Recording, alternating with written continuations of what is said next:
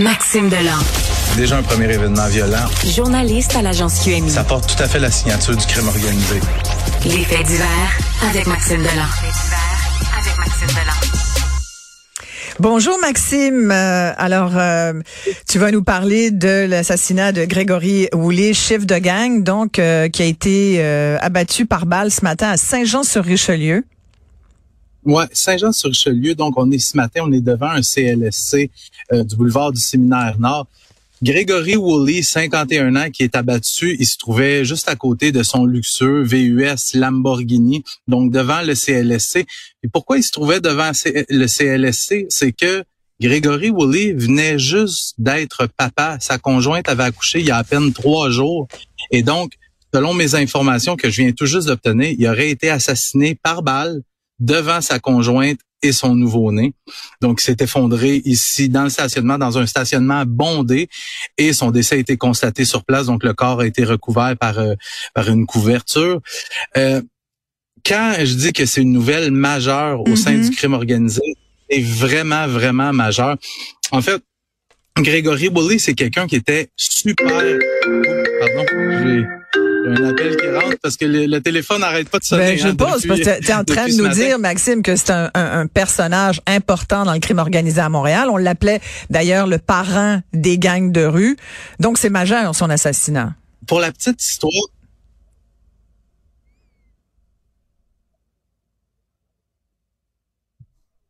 Tu, euh, tu m'entends, Maxime? Oui, oui, tout à fait. Euh, je, je, pense que la connexion est pas très bonne. Je vais finir par téléphone. D'accord. Alors pendant que Maxime euh, prend son téléphone pour nous parler, euh, il nous parle justement du cahier de Grégory Woolley euh, qui a été assassiné à Saint-Jean-sur-Richelieu. Grégory Woolley, c'est un, c'est un, un sale individu, il faut quand même le dire. C'est un chef de, de gang de rue, trafic de stupéfiants, tout ce que vous pouvez imaginer, relié aux Hells Angels. Il a d'ailleurs fait à une certaine époque le club école des Hells. il était coquiné avec toutes sortes d'autres bonnes personnes comme lui, ce qui fait qu'aujourd'hui euh, c'est clairement affilié, beaucoup affilié, euh, dont on Félix Séguin en tout cas rappelait un peu plus tôt qu'il était affilié avec les Résultats.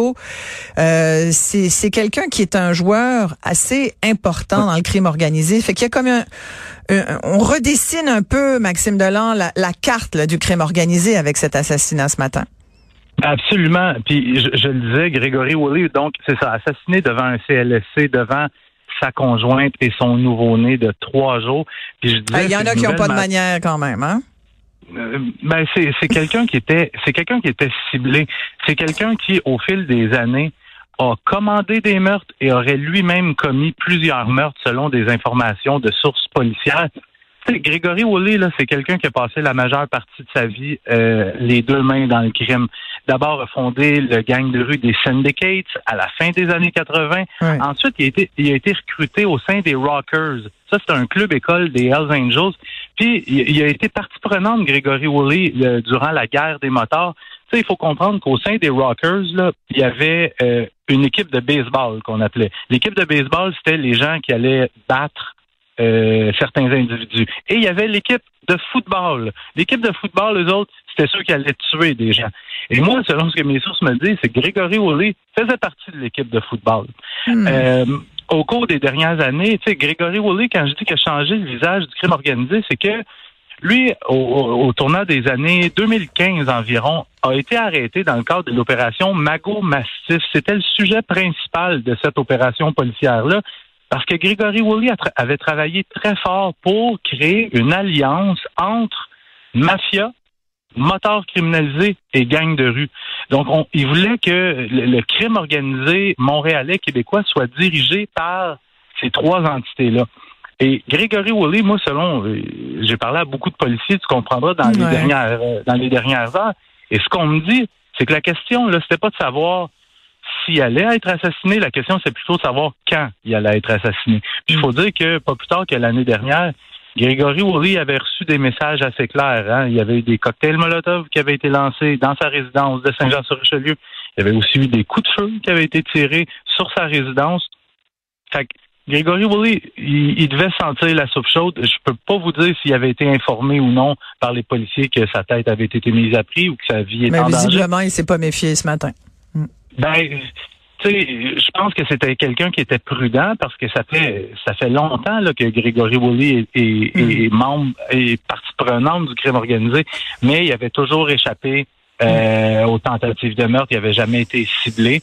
Aujourd'hui, malheureusement, ou euh, ben, heureusement pour certains, parce que Ouais. Écoute, parce on que pleurera pas trop longtemps, là. Hein? Et moi, ce que je trouve dommage, c'est pour euh, sa conjointe, ses enfants. Tu sais, ces femmes-là sont en couple avec des criminels. Souvent, sont au courant de ce qu'ils font, mais euh, mais bon, euh, Surtout même, l'enfant, le petit, le petit enfant qui vient de naître dans ce genre de famille. Euh, très rapidement, euh, une nouvelle importante à démystifier là, parce qu'il y a une fausse nouvelle qui circule sur les réseaux sociaux, qui inquiète beaucoup de monde à Québec, c'est qu'il y aurait du trafic d'organes.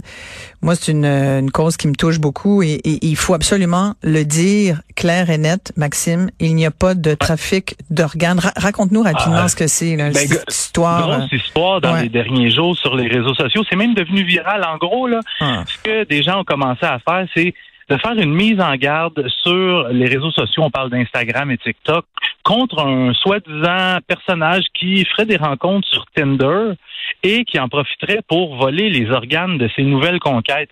Il y a eu beaucoup de publications qui ont été faites à ce sujet-là, je te dirais particulièrement dans le coin de Québec, mais également du côté de Montréal.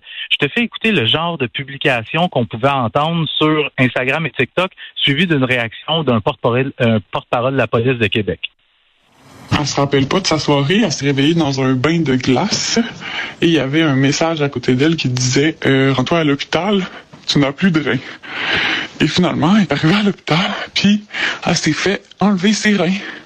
Il semblerait qu'il y aurait un genre de réseau de trafic d'organes. J'ai fait mes recherches, puis l'histoire euh, du vol d'organes, c'est une fille qui aurait fait une date Tinder qui s'est réveillée plus de reins, mais il n'y a aucun média qui parle de cette C'est vraiment important de confirmer qu'il s'agit d'une fausse rumeur.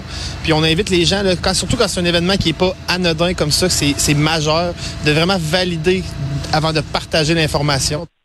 Mais c'est qui ce monde-là là, qui, qui raconte ces, ces rumeurs là, sur... euh, Euh, des fois. Des fois, Isabelle, ça part d'un rien. Quelqu'un qui veut se trouver drôle, qui part une publication comme ça. Il y a des gens qui ont peur, se mettent à partager ça.